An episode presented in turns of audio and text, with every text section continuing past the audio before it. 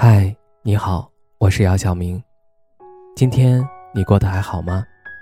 今晚有个故事想分享给你，愿我的声音能够温暖到你。听完故事早点睡，晚安，长夜无梦。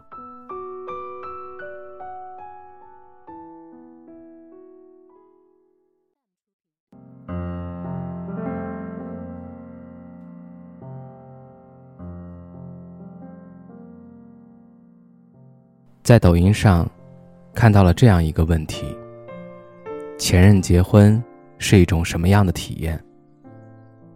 下面有人评论说：“真好啊，折磨了我这么多年的事情总算可以结束了。你不要再来打扰我的梦了。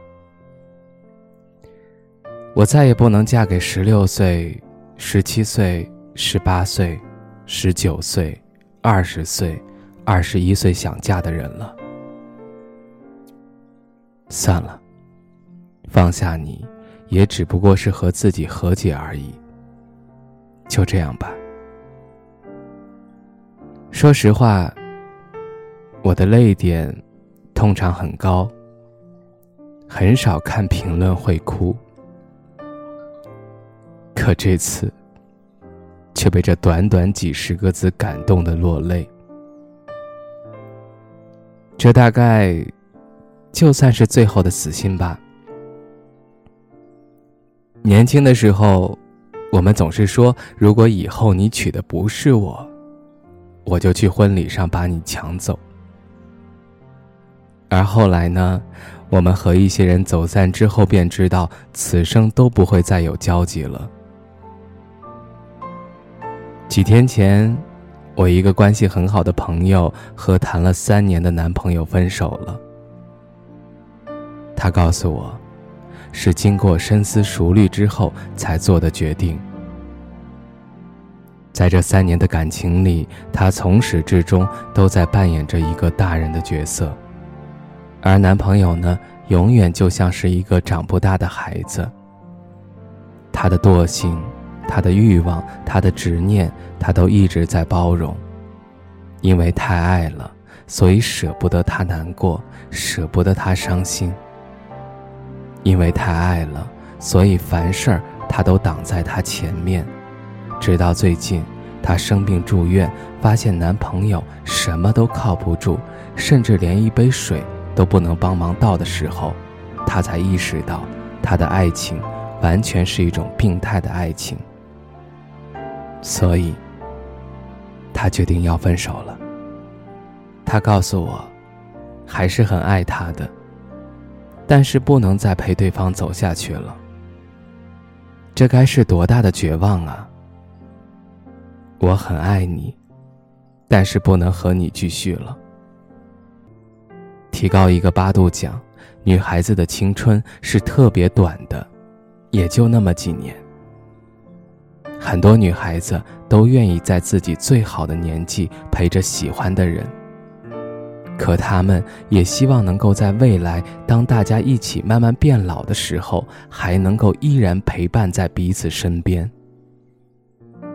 可如果有一天，我觉得你对我们的关系有那么一丁点勉强，或者我们有不合适且无法磨合的地方，我都不会再继续坚持。因为，我不想花那么珍贵的时间去陪一个不可能的人。以前的爱是真的，但现在的形同路人也是真的。以前我是你的，你是我的，但现在我们什么都不是了。还记得唐人的放弃书写道。凡为夫妇之因，前世三生结缘，始配今生为夫妇。若结缘不合，必是冤家。故来相对，皆以二心不同，难归一意。快会及诸亲，各还本道。愿七娘子相离之后，重梳蝉鬓，眉扫蛾眉，巧成窈窕之姿，选聘高官之主。解怨释结，更莫相赠，一别两宽，各生欢喜。还记得一位老师的离婚声明写道：“感谢时光与流逝中的恩宠，感谢成长与回望，感谢缘分，感谢信仰。聚散自有天注定，不怨天，不怨命，但求山水共作证。我给予你宽厚，我给予你体面。”我也不会遗憾，因为今后我会有更好的生活的。我也很庆幸的是，我们终于结束了。以上共勉，祝好。你是谁的新欢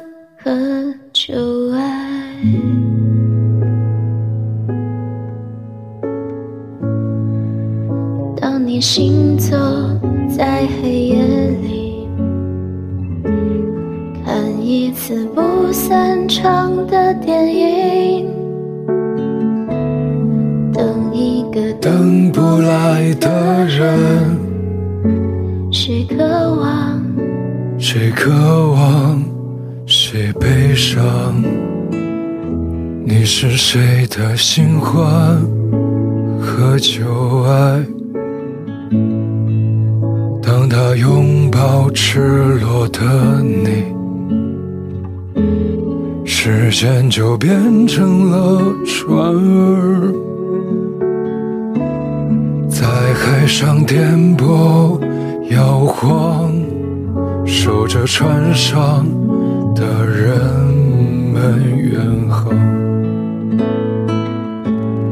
一直到你独自醒来。发疯一样的寻找，没有答案。你在黄昏时转身离开，一直到他从流光里匆匆赶来，带着红纹石的种子，撕开黑夜的防备。我双手，染红了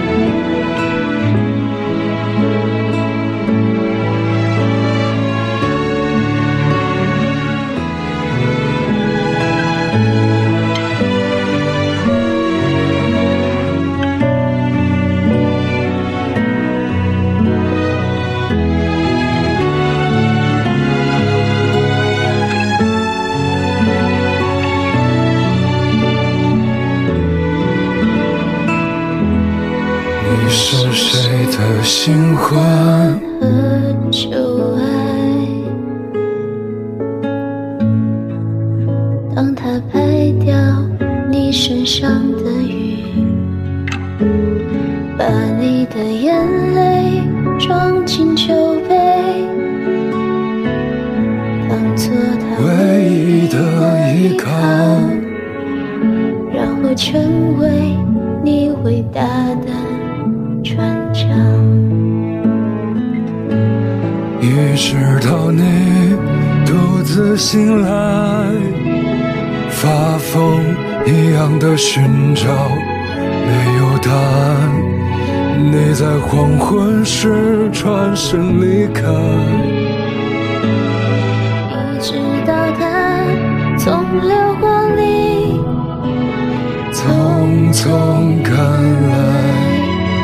带着红纹石的种子，撕开黑夜的防备，割破双手，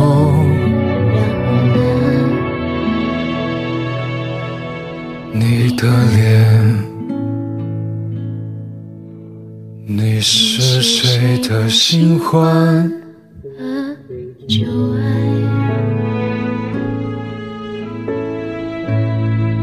如果。他善待你的美丽，